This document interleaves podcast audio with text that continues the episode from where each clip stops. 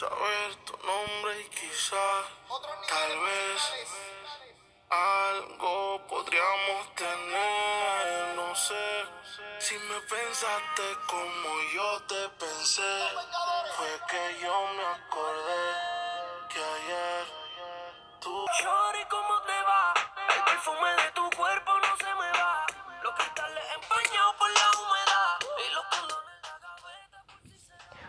Hola chicos, buenas tardes.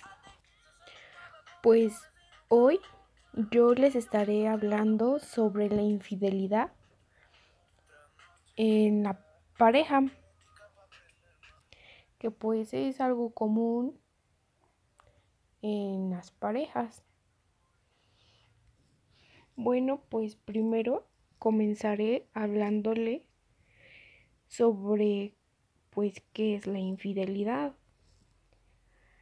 La infidelidad es, bueno, pues eh, es la ruptura de una promesa durante, bueno, eso puede suceder pues en, en noviazgo, matrimonio o así. Y puede llegar a destruir la relación. Y bueno, pues también algunas personas que su pareja les fue infiel, los pueden llegar a perdonar. Y creyendo que pues a lo mejor su relación va a ser como antes lo era, pero pues ya no sería lo mismo estar con alguien o bueno, con una persona que ya te fue infiel. Ah, bueno, eso yo pienso. Este, pues también que alguien te sea infiel, pues es algo triste porque tú a lo mejor o nosotros a lo mejor jamás nos, nos, nos imaginemos que con la persona que, que estamos nos va a ser infiel. Con la persona que menos esperemos, pues a lo mejor con la amiga o con alguien que nosotros realmente conozcamos. Y lo peor es que en ocasiones todos los demás sa- saben que tu pareja te es infiel y nunca te dice nada. Jamás te cuentan que tu pareja pues te es infiel y eso es lo peor.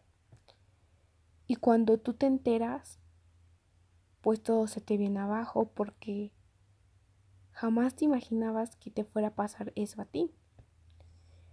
Y pues te llegas a sentir defraudado, desilusionado o hasta incluso engañado por tu pareja.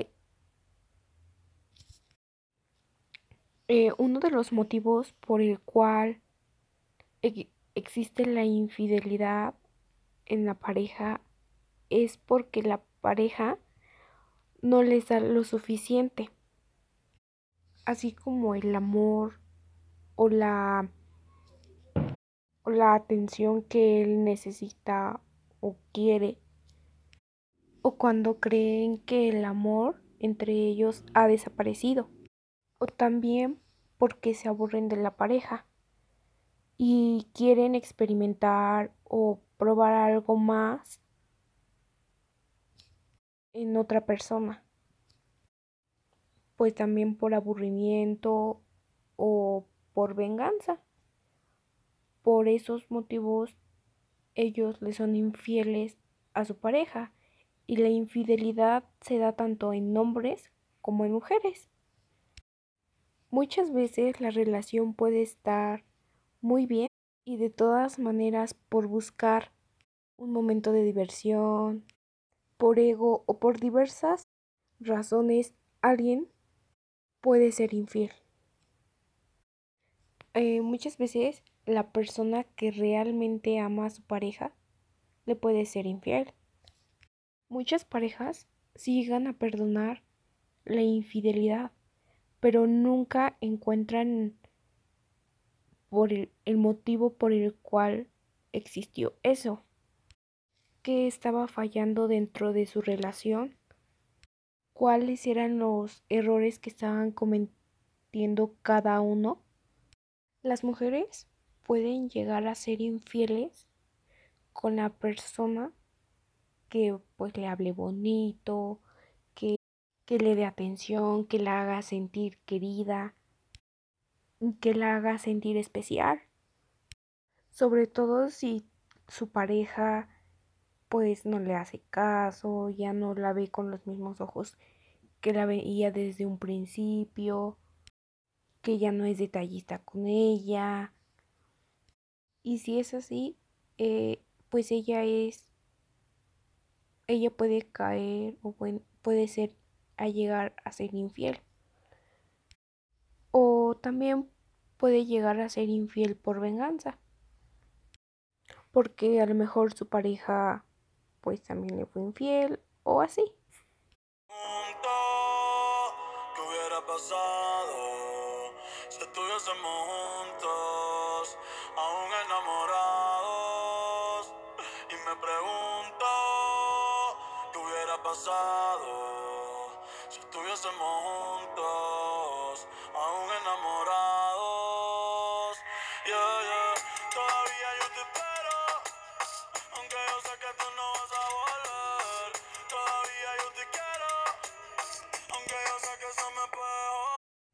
Y volviendo a lo antes ya mencionado, eh, un hombre puede llegar a ser infiel porque se dejan a lo mejor llevar por lo que le dicen sus amigos o, o porque ellos prefieren cambiar a cambiar a la persona que tienen por alguien más, por alguien más joven, más bonita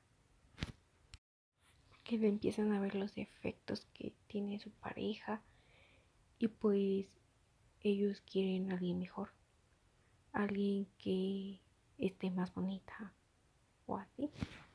Buscan alguien más agradable para ellos, alguien que pues les convenga o así. A veces los hombres pueden ah, llegar a cambiar a a la pareja tienen por alguien más porque pues porque solamente es bonita o y, y, y así y um, existen muchos motivos por el cual pues son infieles. Y bueno para que la relación sea buena y que que no exista la infidelidad este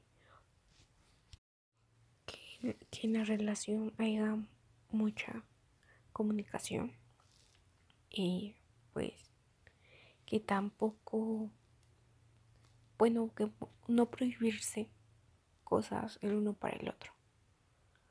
Eh, que se tengan mucha confianza el uno para el otro. Que no se oculten cosas que se cuenten todo y así. Pues evitarán problemas. También demostrar pues su amor, este, el cariño que se tienen el uno para el otro. Bueno, pues esto fue uno que otro consejo para tener una relación buena, estable y este y no exista la infidelidad. Claro, yo nada más mencioné uno que otro consejo, pero existen varios. Y este, pues sí, este tema es algo interesante. Y me agradó hablar sobre esto. Y espero les haya gustado esta grabación. Y nos vemos en la próxima.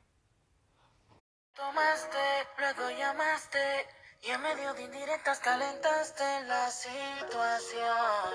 Y yo tranquilo en la habitación. No lo esperé de ti. Te veía tan enamorada que ni intenté. Ahora te pregunto, ¿por qué sigues con él? Si borracha me confesaste que él no te lo hace bien. Tú le. Déjame tomarte de la mano, déjame mirarte a los ojos. Déjame a través de mi mirada Bueno, hola chicos. Les vengo a presentar otra nueva transmisión. Espero que sea de su agrado. Y hoy hablaremos sobre la pareja ideal.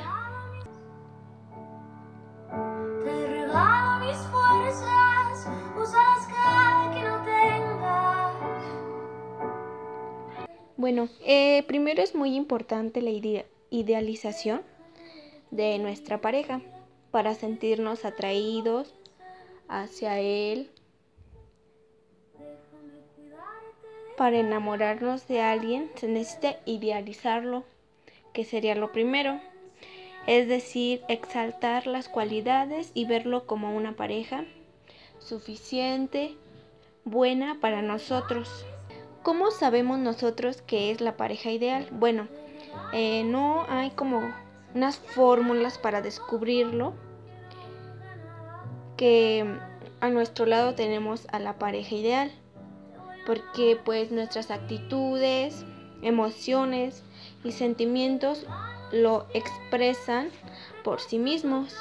Cuando una pareja es la correcta, o bueno, en este caso la ideal, pues esas personas suelen sentirse cómodas, seguras, contentas, no tienen angustias y sin miedo a perderlo o de que no vaya a funcionar la relación.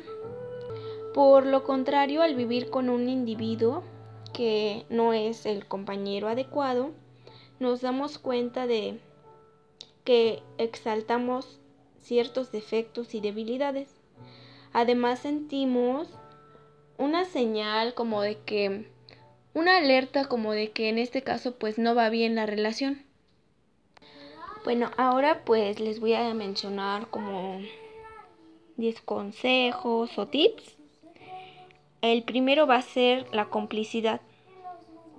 Es uno de los activos de nuestra pareja ideal. Y ahora pues se han de preguntar qué es la complicidad. Es saber lo que quiere, lo que le gusta y le interesa. Y pues ayudarle a conseguir en todo momento pues lo que desee. Y en este caso pues la complicidad exige un gran conocimiento mutuo, un gesto, una palabra, un tono de voz, una mirada de uno que es interpretada enseguida por otro. Desde el momento en que vi tu mirada, me derretiste con esa mirada. Oh, oh, oh. Pero el verano se volvió un invierno. Cuando vi que otros brazos te esperaban, me congelé mientras yo te esperaba. El segundo tip es sentirse bien el uno al lado de otro. Así de sencillo, sentirse también que es una necesidad, cualquier excusa es suficiente. No hay que hacer nada, simplemente estar juntos. Si él trabaja horas y horas y ella lee a su lado, se levanta y le prepara algo, el desayuno. O al revés, ella duerme y él la acaricia. Escucha su respiración y con ello se alimenta. Es la posibilidad de mirarse, de comunicarse sin hablar, o sea, se comunican eh, por medio de por medio de uno mismo.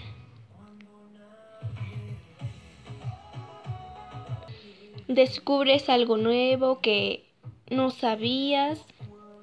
No hay nada ni nadie que tenga que tenga y que te haga sentir tan bien. Es sentirse cómodo, relajado, confiado, sin protocolos, sin trajes. El tercer tip es proyectar su vida juntos. La pareja ideal, bueno, en el- ve- vive la necesidad mutua de proyectar una vida juntos. Saben hacer que sus pequeñas cosas sean realmente grandes y las grandes las hacen pequeñas para poder abarcarlas sin que en ningún momento les resten protagonismos en su relación. En e- este caso el protagonismo sería una pelea, un reclamo, etc. Todo tiene sentido si se hace juntos. Comprar regalos, viajar, cambiarse de casa, estrenar una nueva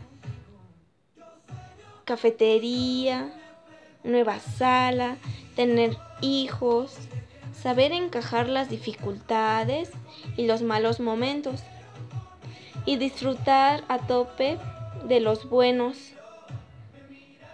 Proyectar su vida juntos es la consecuencia de sentirse bien el uno al lado del otro. El cuarto tip eh, sería vivir en armonía, tranquilidad y pues tener pasión, ¿no? Algunos defienden que el amor es tempestuoso, que libera sin cesar batallas, que es una guerra de discusiones.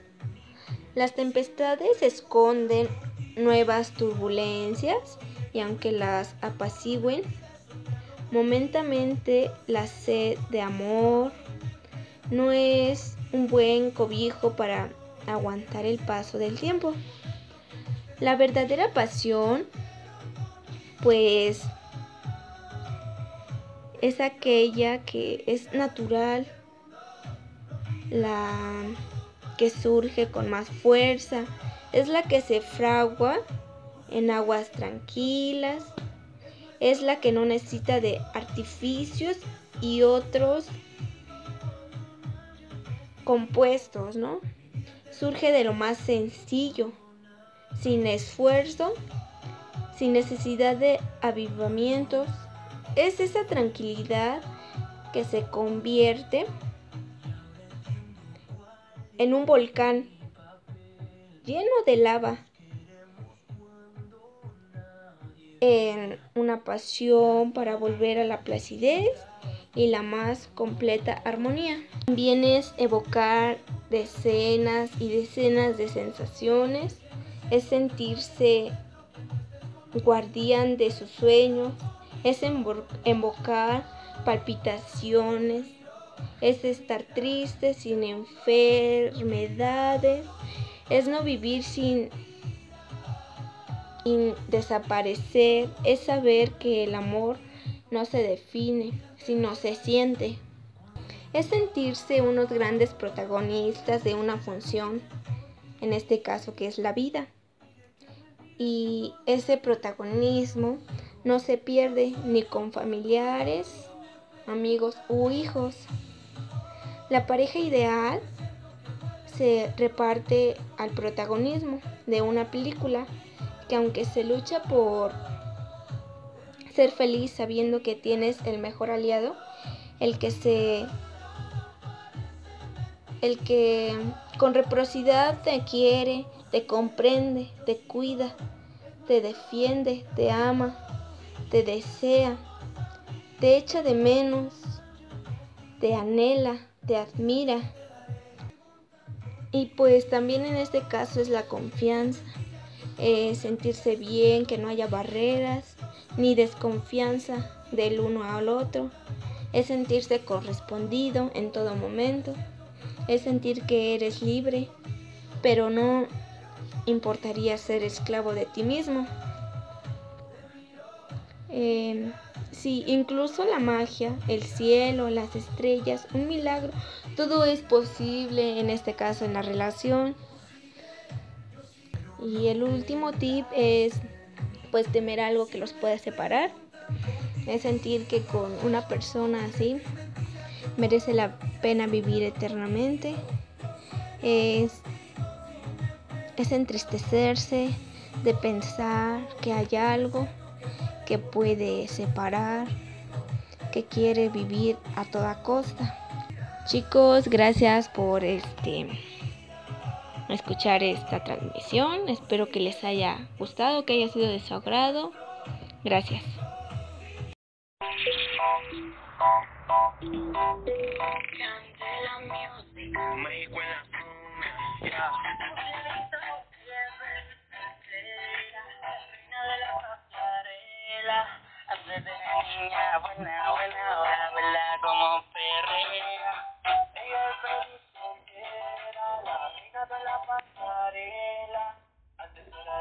Hola chicos, sean bienvenidos a un programa más.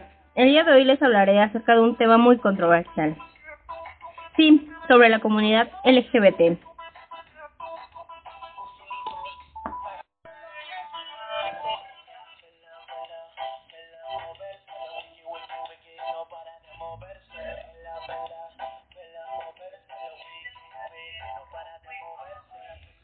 El nombre de LGBT se origina de las iniciales de las mismas palabras que han sido utilizadas para denominar exclusivamente a los miembros de esta comunidad, lesbianas, gays, bisexuales, transgéneros o aquellos que tienen duda acerca de su sexualidad o de su género. Aproximadamente de 5 a 10% de la población en general es lesbiana, gay, bisexual o transgénero, y se estima que los y las adolescentes son una parte desproporcionada, ya que aún tienen dudas de su sexualidad. Por ello, tenemos a una invitada muy especial que nos dará algunos rasgos para definir tu orientación sexual. Bienvenida a este programa, Fernanda Taneda. Hola, mucho gusto. Es un placer estar aquí contigo, Liliana, platicándoles acerca de los rasgos para definir la orientación sexual. En primer lugar, hay que ser conscientes desde cuándo empezó esta confusión, si desde pequeños o bien esto generalmente pues ocurre en la adolescencia. Algunas de las características por las cuales logras identificarlo la mayor parte de las veces es porque a pesar que lo intuyes, eh, te niegas a hacerlo, evades el tema, tienes una fobia a hablar sobre este tema, tienes actitudes homosexuales, te niegas ante cualquier información sobre la homosexualidad o bien piensas que solo es una fase de tu vida y que esto pasará. Sin embargo, es aquí donde debes de ser más consciente sobre aquello que te da mayor felicidad y debes de enfrentar esta situación. Y espero tenerte pronto por aquí. Fue un gusto que nos hayas orientado al público y en especial a esos chicos y chicas que están en el proceso de descubrir su orientación sexual. No, muchas gracias a ti por invitarme. Fue un placer estar aquí contigo y poder apoyarles en su búsqueda o definición de su verdadera orientación sexual. Y para todas aquellas personitas que aún están en duda, el especialista nos ofrece una línea más a fondo junto con otros especialistas. Si tú eres de esas personitas, te podemos ayudar marcando a los siguientes números: 72 24 55 68 30 o al número 55 55 30 4902. Sí, repito, 72 24 55 68 30 55 55 30 49 02 Como lo mencioné, comuníquese sin costo y con toda la confianza a nuestras líneas que los, que los expertos le estarán esperando para orientarlo de la mejor manera.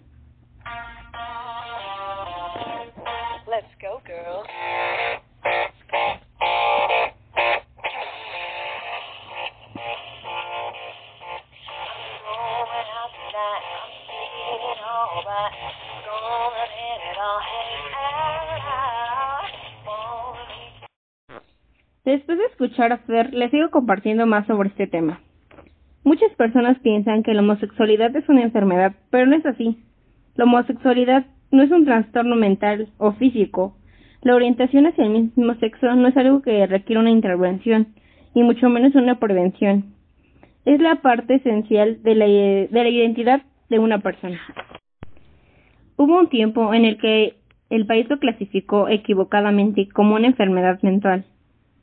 Hoy en día, diversos medios de comunicación e incluso investigaciones extensas demostraron que las suposiciones eran mentiras, y actualmente se ha reconocido que ser gay, lesbiana o transgénero no es un impedimento para ser feliz o llevar una vida saludable y reproductiva.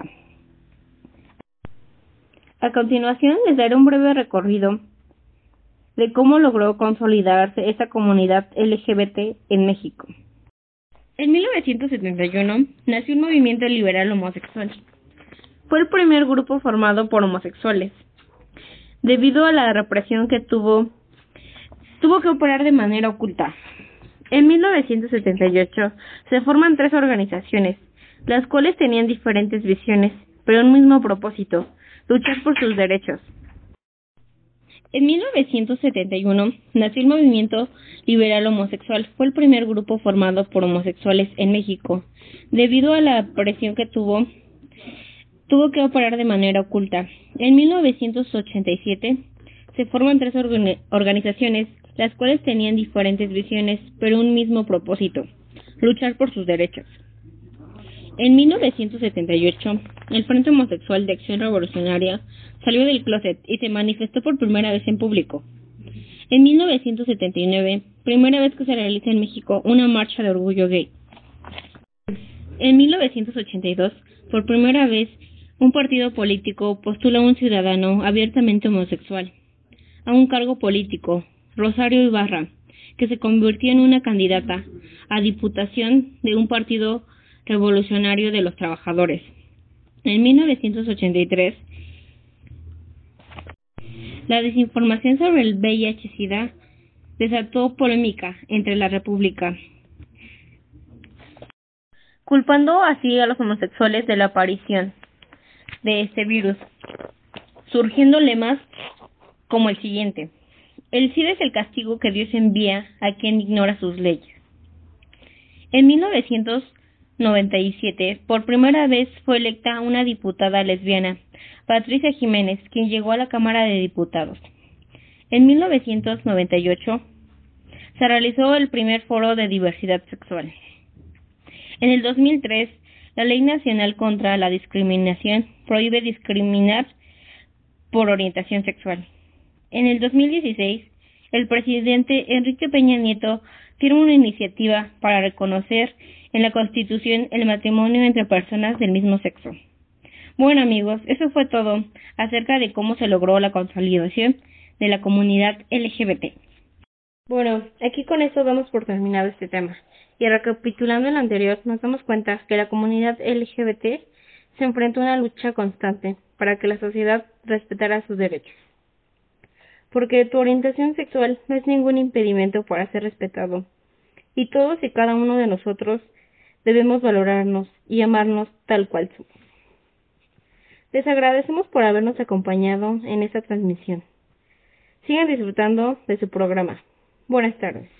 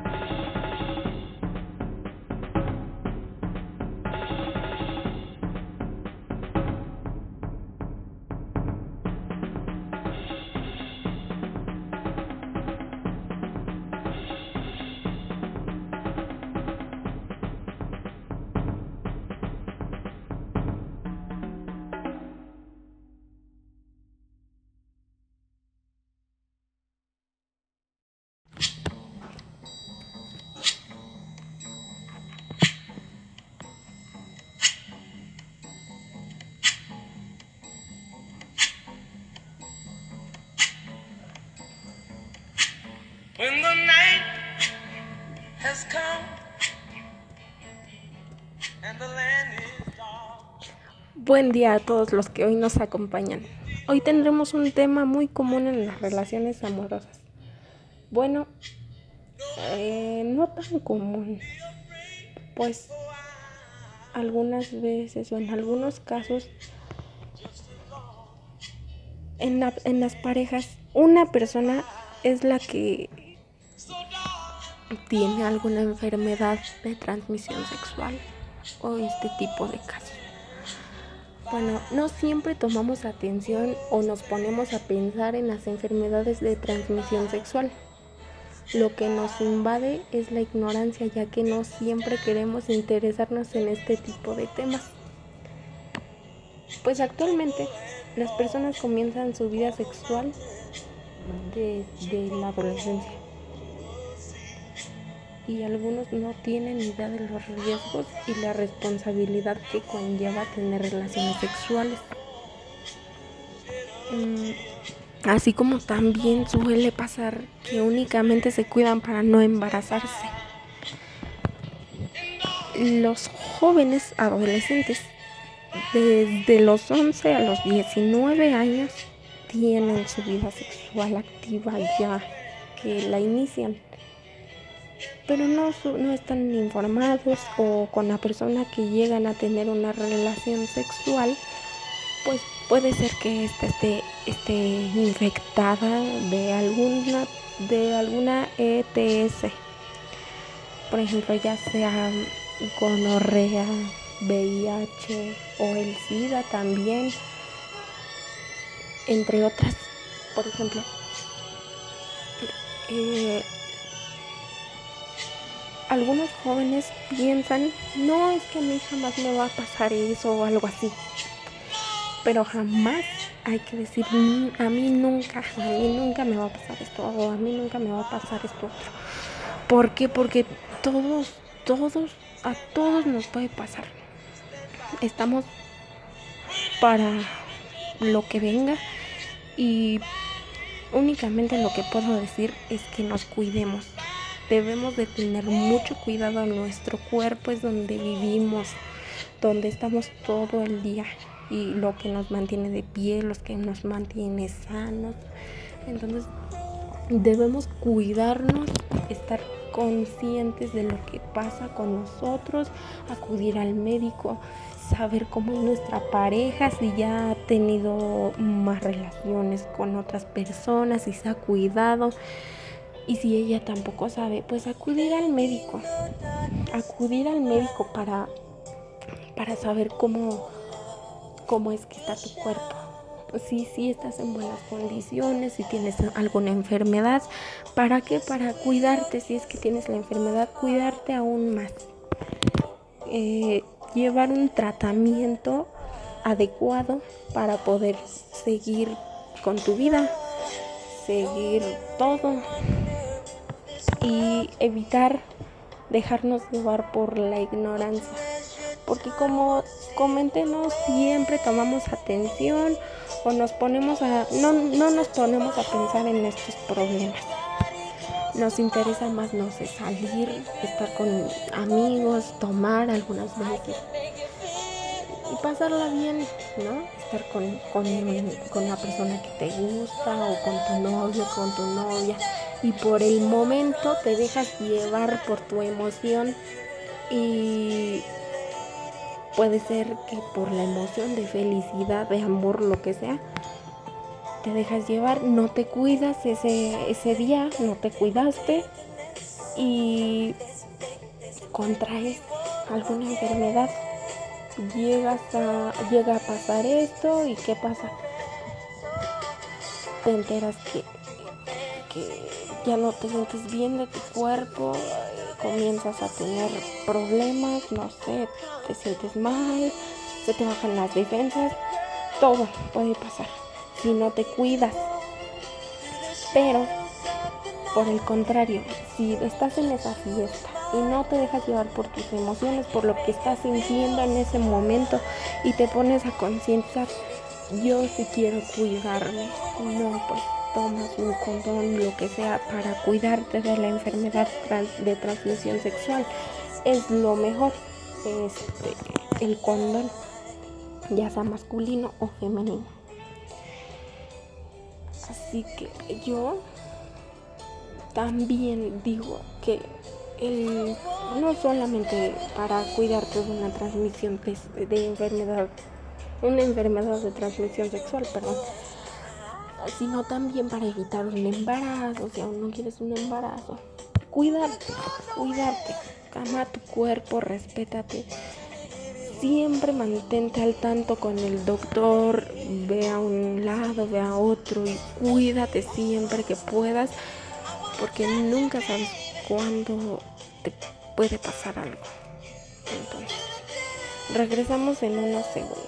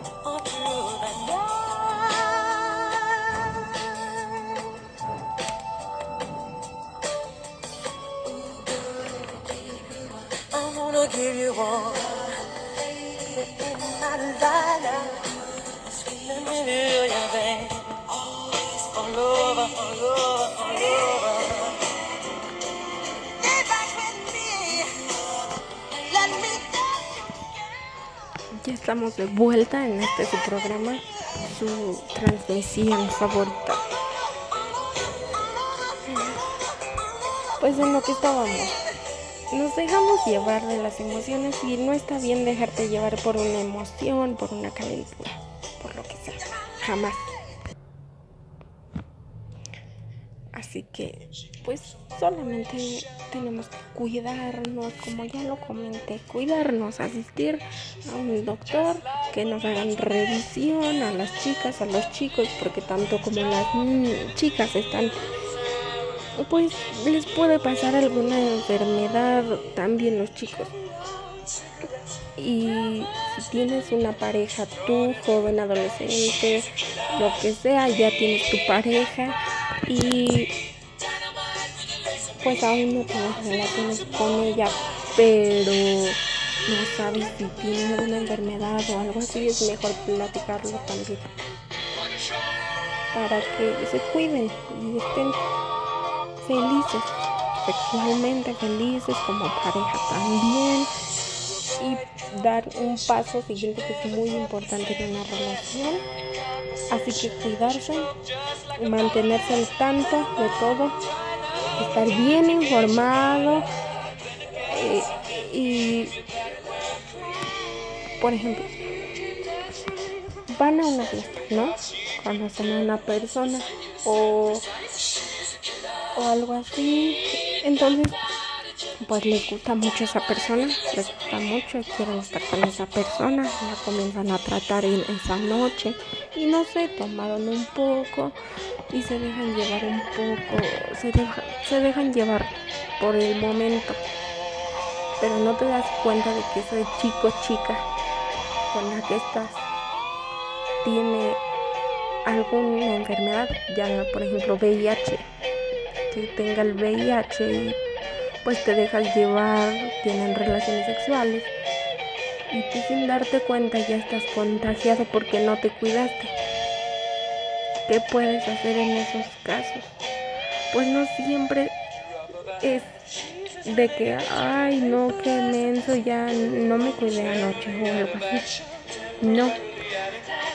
Casi siempre es de que comienzan a sentir síntomas, se comienzan a sentir mal y es cuando ya acuden al médico. Y eso no está bien. ¿Por qué? Porque ya está avanzada la enfermedad o el virus, ya avanzó, ya se está apoderando de tu cuerpo, tienes defensas bajas y no puedes hacer nada al respecto, más que ir al médico, eh, controlar, controlar la enfermedad es lo único que se puede hacer, controlarla, no te la puedes quitar solo lo puedes controlar con tus medicamentos, pero estarte cuidando. Siempre estarte cuidando, estar al pendiente de ti si es que tienes la enfermedad. Pero si es que llegas a ir, porque algunas veces no, ni siquiera van, se sienten mal y no van, no se cuidan, no se checan y no hacen nada. Entonces yo les recomiendo que lo mejor es cuidarse, vivir la vida a lo mejor que puedan. Eh, ámense, quiéranse, valórense y estén siempre al pendiente de ustedes. No se dejen llevar por la situación, sean buenas personas. Amen todo lo que hagan. Lleven una ética siempre para todo lo que hagan y siempre estén felices de todo. Nunca se dejen llevar, por favor, de malas influencias, alcohol, de tus emociones, simplemente las emociones, pues son inevitables, pero tenemos que, que controlarlas, porque hay muchas cosas por qué vivir y me dio mucho gusto estar el día de hoy con ustedes. Hasta luego. One thing. Each time I find myself flat on my face, I pick myself up and get back in the race. That's life. I tell you, I can't deny it. I know your daddy didn't like me much, and he didn't believe me when I you the.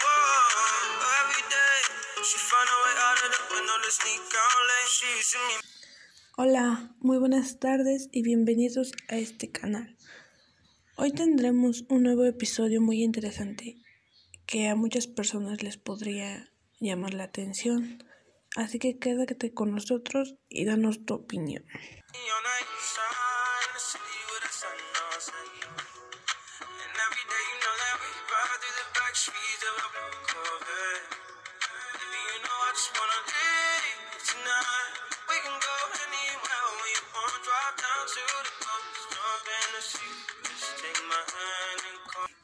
Comencemos.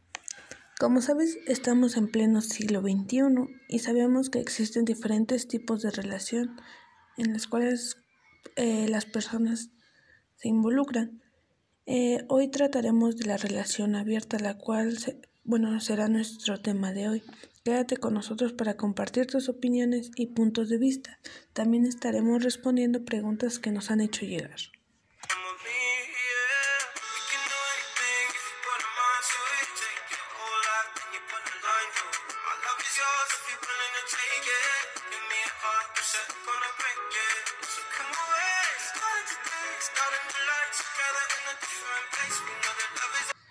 Bueno, pues como ya lo había mencionado, vamos a hablar de las relaciones abiertas, que es una relación de unión libre. Eh, pues esta relación se basa en que ambas partes de la relación acuerdan tener permiso para tener una re- relación íntima fuera de la pareja, sin que ésta sea considerada como infidelidad. Si tú te quisieras encontrar dentro de una relación abierta, antes deberías eh, ser honesto contigo mismo y conocer tus emociones, saber si estás preparada para vivir este tipo de relación, ya que para estar dentro de ella necesitas tener demasiada confianza tanto en ti como en tu pareja. Em, tú tienes que definir límites en esa relación que tú, eh, pues se podría decir que tú te sientas cómoda estando en ella. Tú que nos, estás- tú que nos estás escuchando, ¿te, ¿te considerarías preparado para estar dentro de una relación abierta?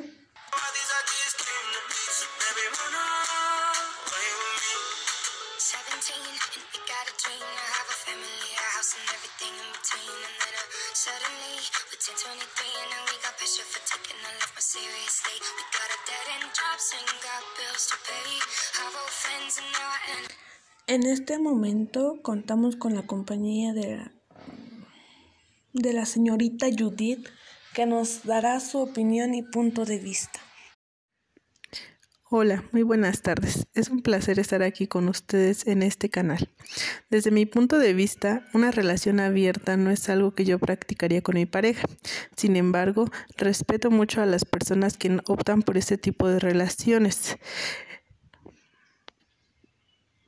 ya que para tener una relación de este tipo se necesita tener gran seguridad sobre su pareja y ser de mente muy abierta, pues se ponen a prueba este, mucha confianza y práctica de valores. Muchas gracias por acompañarnos y por darnos su punto de vista, con el cual estoy muy de acuerdo, ya que realmente para estar dentro de una relación necesitas mucha confianza hacia ti y hacia tu pareja. Eh, para estar en una relación abierta necesitan ser ambos muy honestos y saber lo que quieren y así eh, sentirse cómodos.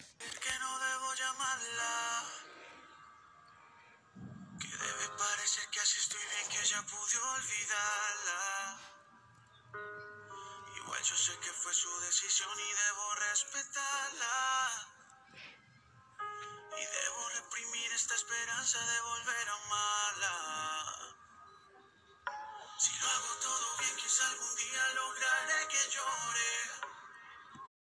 Es hora de comenzar con algunas preguntas que nos han mandado. Una pregunta de ellas que más se repetía era ¿qué opinas tú sobre la relación abierta? Bueno, yo en mi caso opino, bueno, no tanto como una opinión, sino que mis respetos para las personas que lo hacen, ya que eh, tienen la confianza y el valor y se dan el valor para intentarlo. Eh, eso sería lo que yo opinaría de esas relaciones. Otra pregunta es, ¿tú practicarías una relación abierta? Pues, pues sí, sí lo haría, ¿no? Eh, sería una experiencia muy, muy padre, muy chida. En los comentarios me, me pidieron que, que les contara una experiencia. Y pues una experiencia que yo tuve fue hace ya un tiempo donde tuve una relación abierta la cual no me funcionó muy bien ya que tanto a mi pareja como a mí nos hacía falta o sea no, no, no nos teníamos tanto la confianza y, y no éramos tan honestos con nosotros mismos que no terminó muy bien la relación. Pero sin embargo el poco tiempo que duró esta relación estuvo bien, fue una experiencia única y, y hasta cierto punto pues me gustó experimentar. Y pues si me preguntaran que si lo volviera a hacer, a lo mejor sí, ya que tuve la posibilidad de intentarlo primero y no funcionó, pues ya tengo más o menos la idea de qué es lo que quiero eh, pues preguntaron que si eh, dentro de esta relación existen algunas reglas y pues sí, sí existen algunas reglas como por decir solo está el decirle a la persona con la cual vas a estar aparte de tu pareja decirle que estás en una relación y comentarle para que la persona no quiera intentar algo más de lo que ya o sea de lo que tú buscas en ella, ¿no? Aunque también está la regla de que solo se busca tener intimidad con las personas y no convivir con ellas para no llegar a tener un punto afectuoso hacia la persona con la que vas a estar fuera de la relación. otra de las reglas es que tienes que tener la confianza de tu pareja y contarle o decirle no pues estuve aquí con ella o no sé algo algo donde tú le expliques cómo estuvieron las cosas a dónde saliste. Y bueno pues esos son son las preguntas que que voy a contestar. Son las únicas. Eh, son las más importantes que vi yo en los comentarios. Y pues hasta aquí llegamos con las preguntas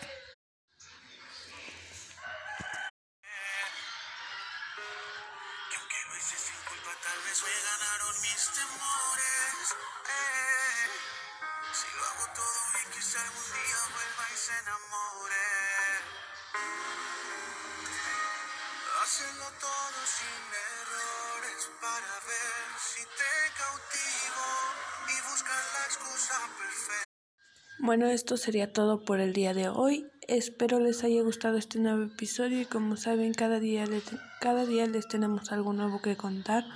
Eh, muchas gracias por estar aquí con nosotros, por acompañarnos y por participar en este en este nuevo episodio. Muchas gracias y nos vemos en la próxima.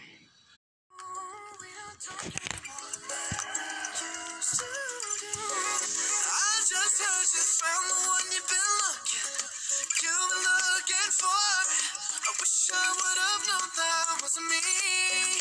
Cause even after all this time, I still wonder why I can't move on. Just the way you did so easily. Don't wanna know kind of dress you wearing tonight. If he's holding on to you so tight, the way I did before. I overdosed. Should've known your love was a game. Now I can't get you out of my brain.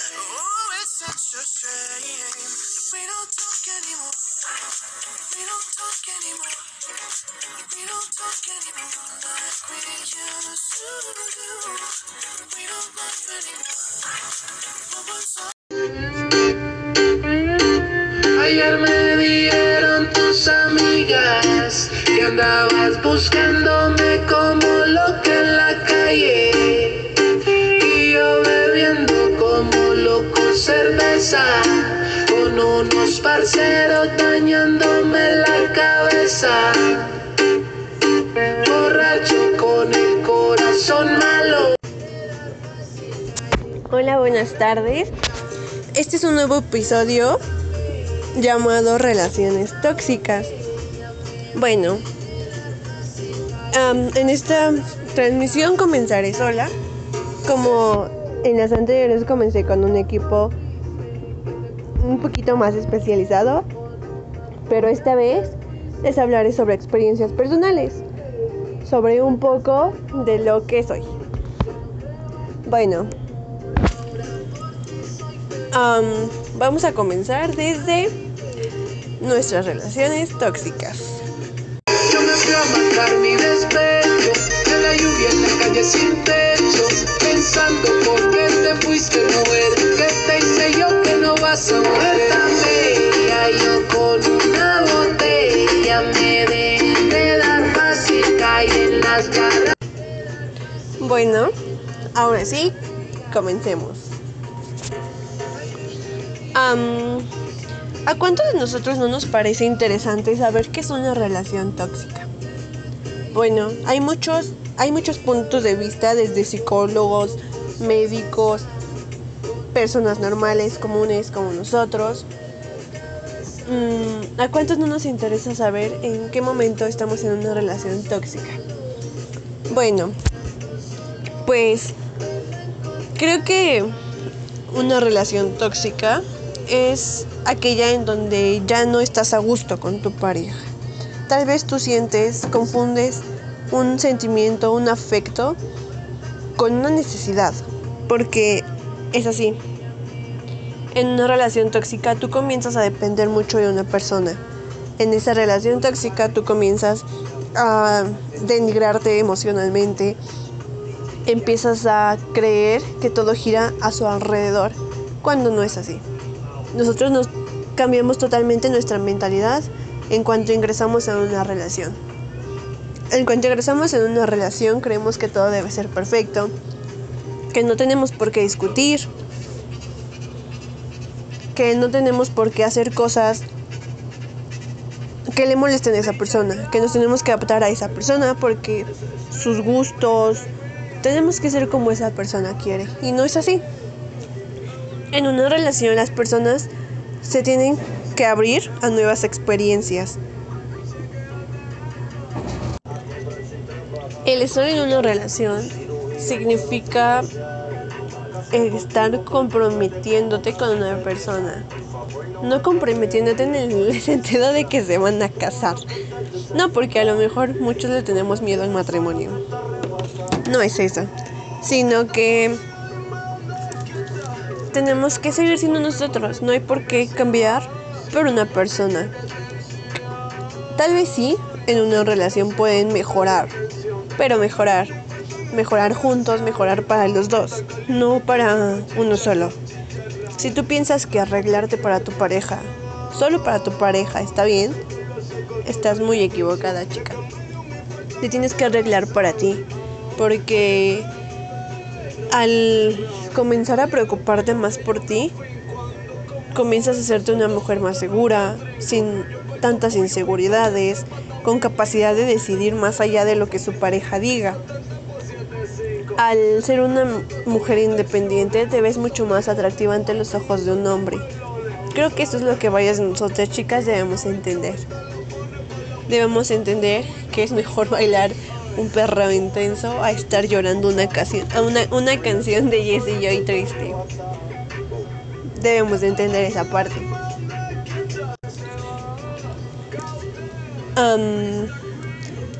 También una parte de la relación tóxica es cuando comienzas a celarte por cualquier cosa. Creo que como una de mis experiencias, una vez un amigo me dijo que pues a, a, su novia no le gustaba no le gustaba celarse y pues él sabía que a su chica no le gustaba celarse. Entonces prefería no darle motivos para que lo hiciera. Si la chica se molestaba por alguna amiga, él dejarle en claro que esa amiga no se comparaba nada con ella. Que ella siempre iba a estar en un altar para él. Y eso es lo que a veces necesitamos, que nos halaguen, que nos alaben las cosas. Porque somos chicas. Que no nos agrada más a las chicas que nuestro chico nos diga cosas lindas, que nos alabe, que literal nos tenga en un, en un trono, aunque no lo merezcamos a veces. Las voy a dejar pensar un ratito y regresamos en un breve momento.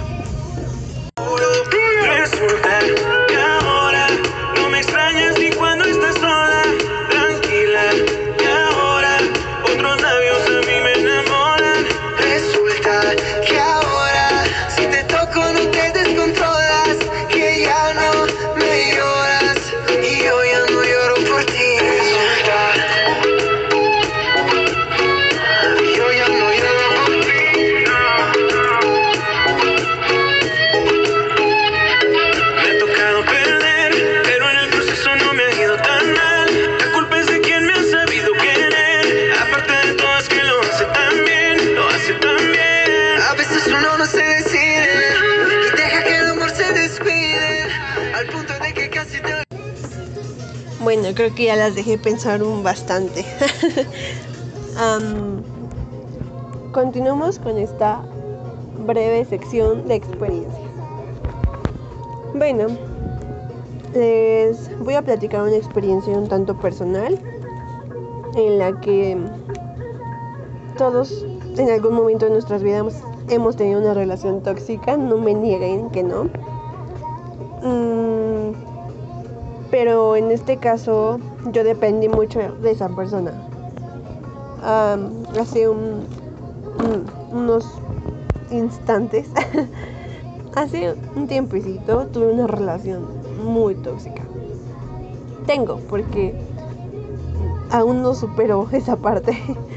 Mm, pues yo tenía una relación de esas que decías envidiables, en las que nos hablábamos súper bien, éramos muy amigos, a todos lados íbamos juntos, ya nos hacíamos llamadas larguísimas, eh, vestíamos casi iguales a veces, teníamos muchas cosas en común, el deporte, hacíamos deporte juntos y un buen de infinidades de cosas.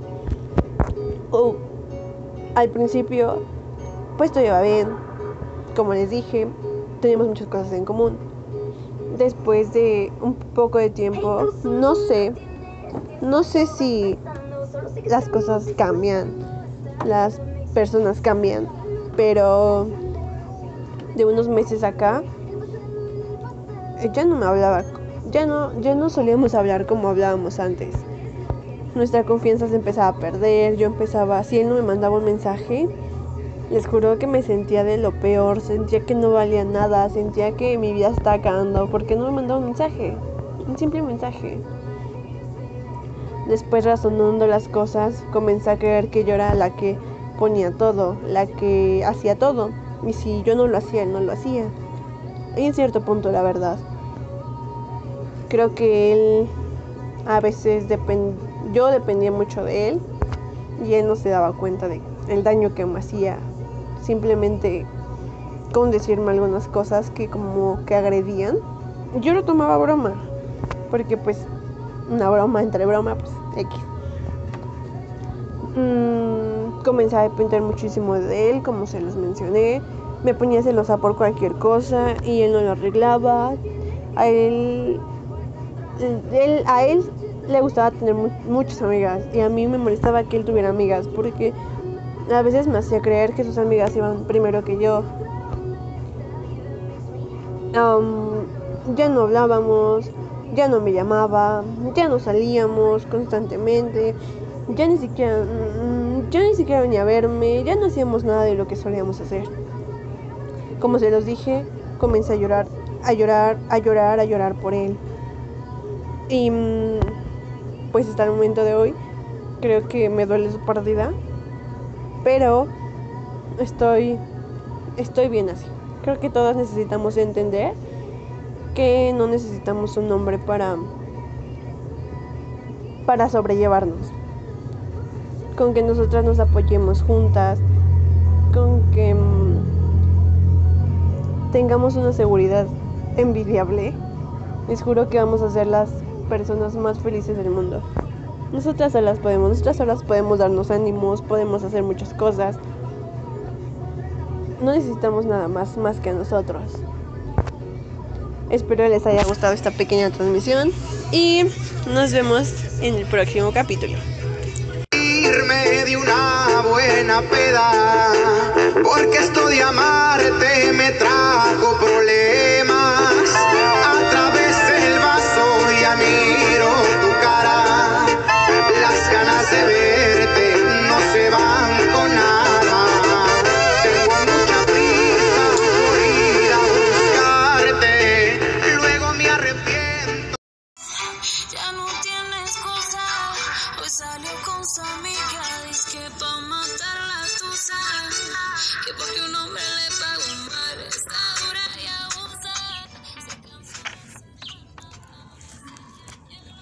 Chicas, en esta transmisión les hablaremos sobre un tema bastante interesante en nuestra época. ¿O a quién no le interesa saber el perfil ideal para encontrar a su chico? Am, para esto tendremos varias visitas súper interesantes. Les recomiendo que se queden con nosotros en esta transmisión.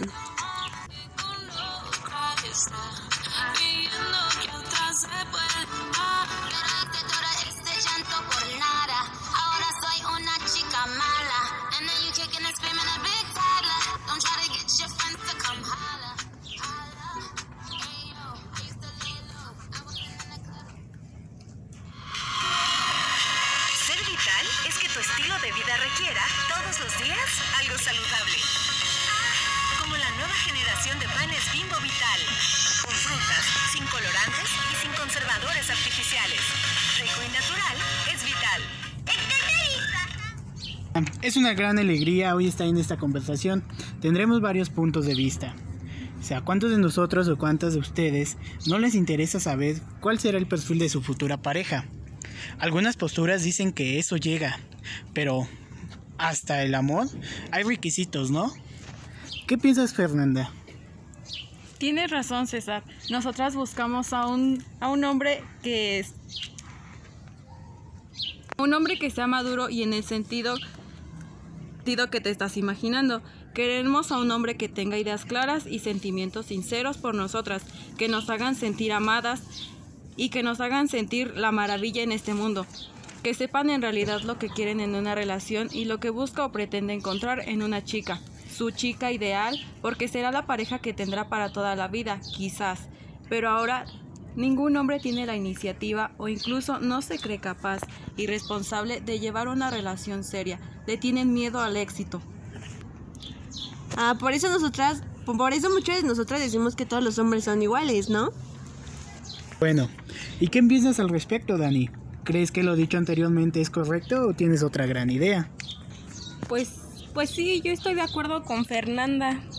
Los hombres siempre deben de ser detallistas, que nos tomen en cuenta, que en la relación siempre haya confianza y honestidad para, para que funcione, ¿no? Creo que algo muy importante en la relación es que se atraigan ambos sexualmente. Dame tantito. La verdad, a mí ya no me gustan esa clase de cursilerías. Yo pienso que estas generaciones de ahora ya no quieren tanto eso.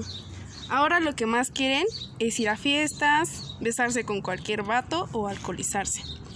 Los jóvenes ya no quieren una relación seria. Lo que quieren es experimentar, ganar ego, popularidad entre, eh, entre Bueno, bueno, ya escuchamos varias opiniones. ¿Creen que esto es perfecto? A ver, Dani, tú dime, ¿qué buscas en un chavo?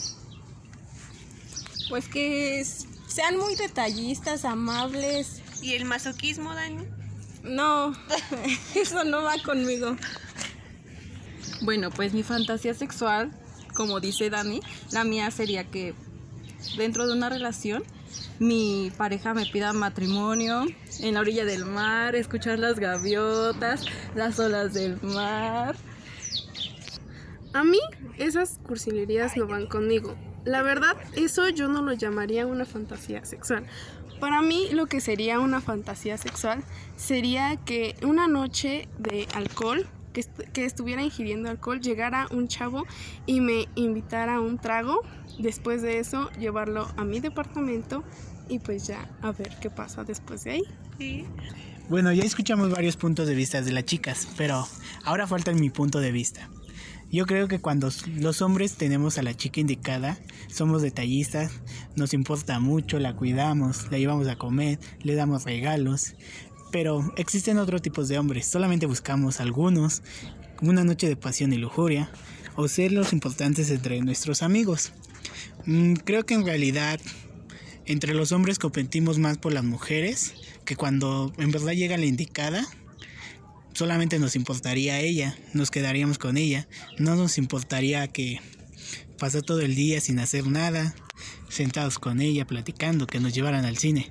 Pero hay otros tipos de hombres que les gustaría que la chica nunca se vaya de su lado, pero no la llevamos de antro, no la llevamos por alcohol, no la, llevamos a la cama y pues al siguiente día divulgamos todo con nuestros amigos para que crean que somos el más varonil. Somos el más varonil entre todos los chavos. Pero ¿quién de los chavos sabe cómo valorar a, la chica que tiene a su lado, no? Así que no la de amor. Ella no quiere enamorarse. Su corazón es como un iceberg, no siente dolor. Así que no la de amor. Ella no quiere enamorarse.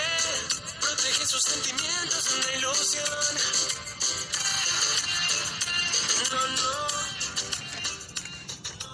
Escuchar las opiniones de mis compañeras, este, yo también he llegado a mi conclusión y comparto mi mismo punto de vista con Daniela y Fernanda, más que nada con Fernanda que busca como una relación seria. Pues yo también busco ese tipo de chico que esté atento a nosotras, que sea cariñoso, pero pues no tanto hasta el grado de empalagar. Cada quien tiene sus cosas y pues cada quien tiene el momento para estar juntos o pues no sé, para hacer sus actividades. Quizá fui muy ignorante, hay cosas que no sabemos. Quizás no puse de mi parte, no, pero tú pusiste menos. La soledad no me asusta, pero dormir solo no me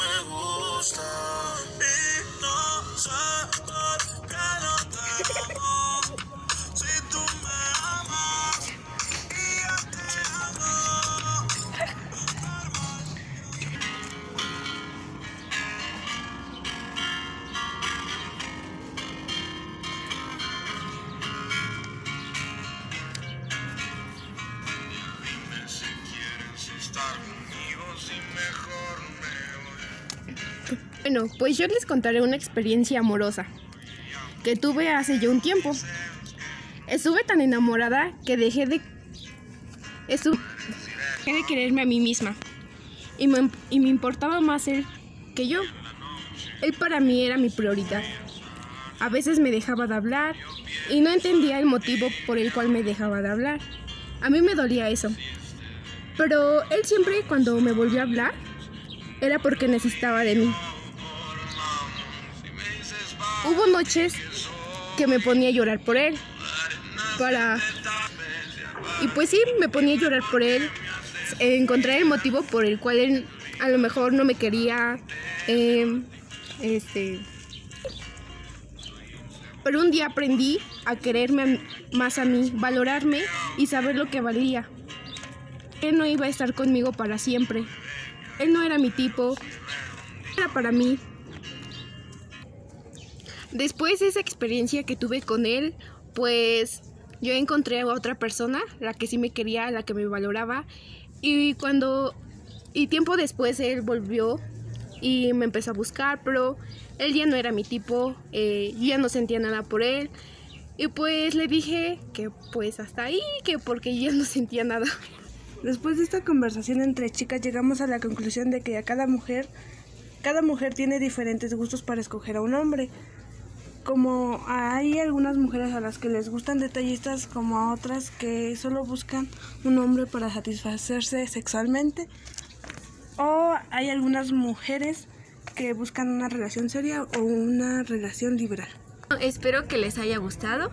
Creo que las conclusiones de cada chico, chica, eh, pues trataron pues de explicarnos y pues nos vemos para la próxima. Gracias. Bueno, espero que les haya gustado mucho esta transmisión de hoy. Nos seguiremos escuchando. Estén pendientes de nuestro próximo. Estén al pendiente de nuestra próxima transmisión. Espero les haya gustado mucho las opiniones de cada una de nuestras invitadas. Todo fue nuestras invitadas e invitados. Y todo fue con mucha, con mucha sinceridad. Espero les haya agradado mucho. Nos síganos en nuestro canal de YouTube.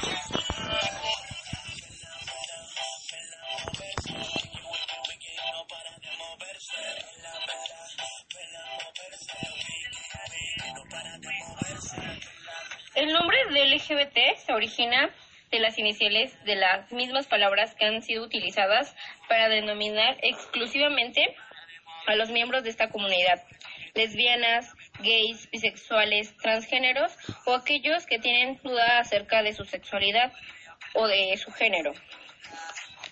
Aproximadamente de 5 a 10% de la población en general es lesbiana, gay, bisexual o transgénero y se estima que los y las adolescentes son una parte desproporcionada, ya que aún tienen dudas de su sexualidad.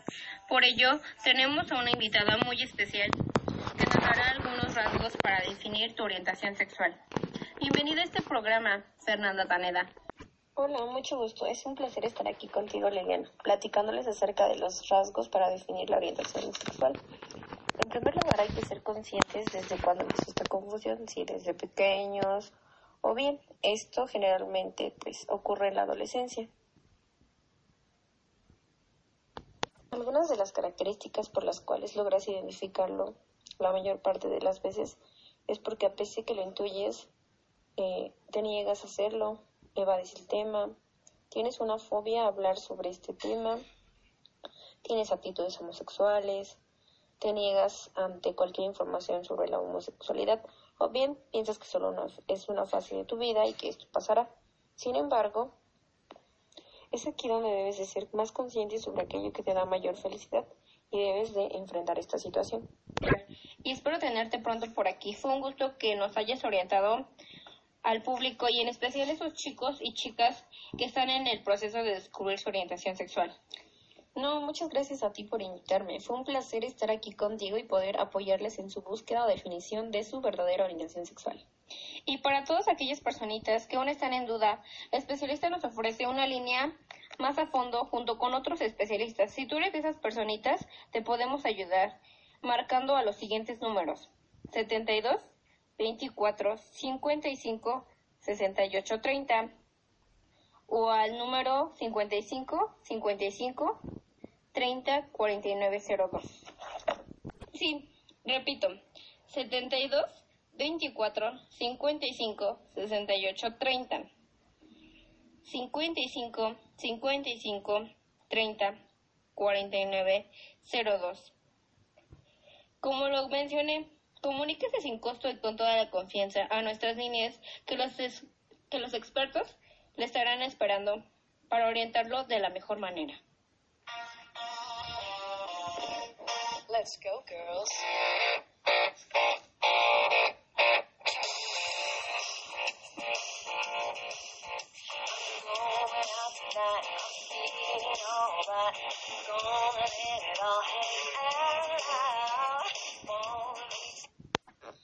Después de escuchar a Fer, les sigo compartiendo más sobre este tema.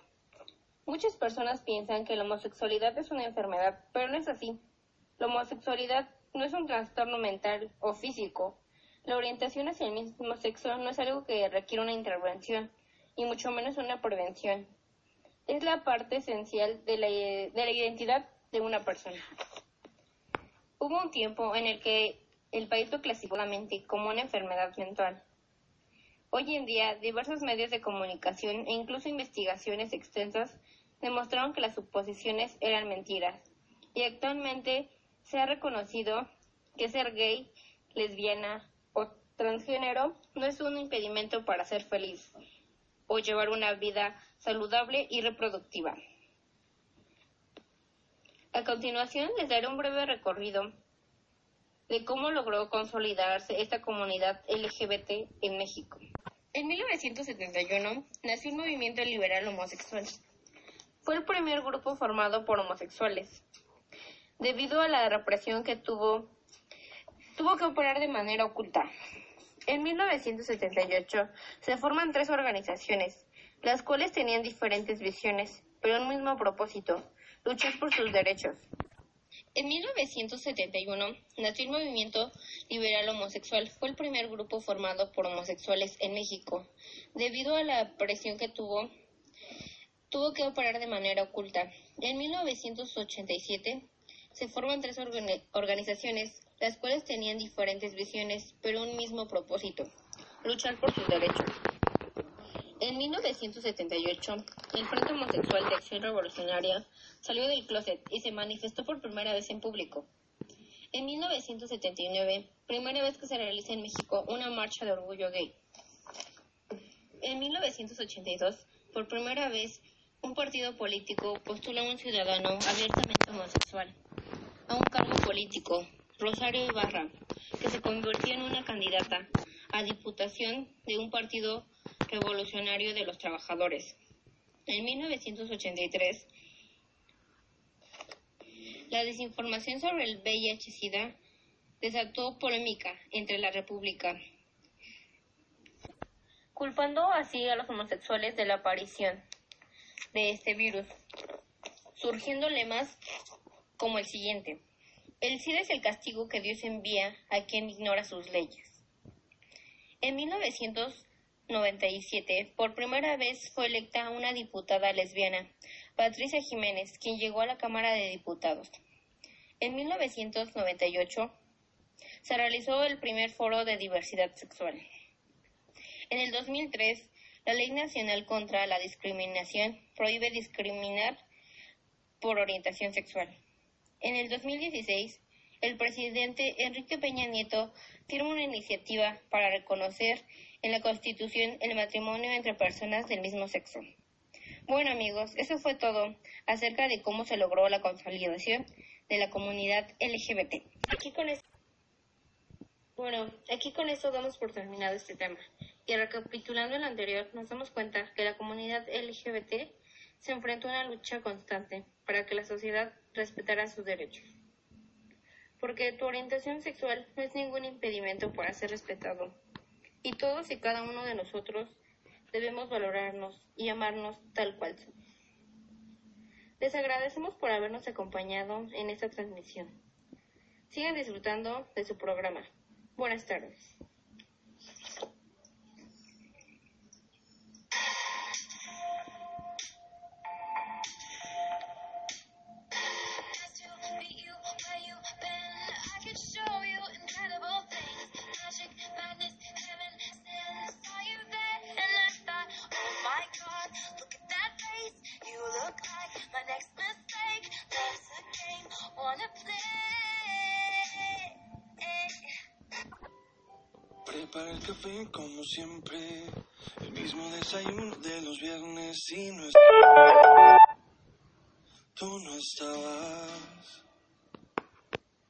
Que prometí ser paciente, pero ¿qué le hago si me duele la distancia? Nos tienen pausa. Solo sé bailar si tú bailas conmigo. Todo está tan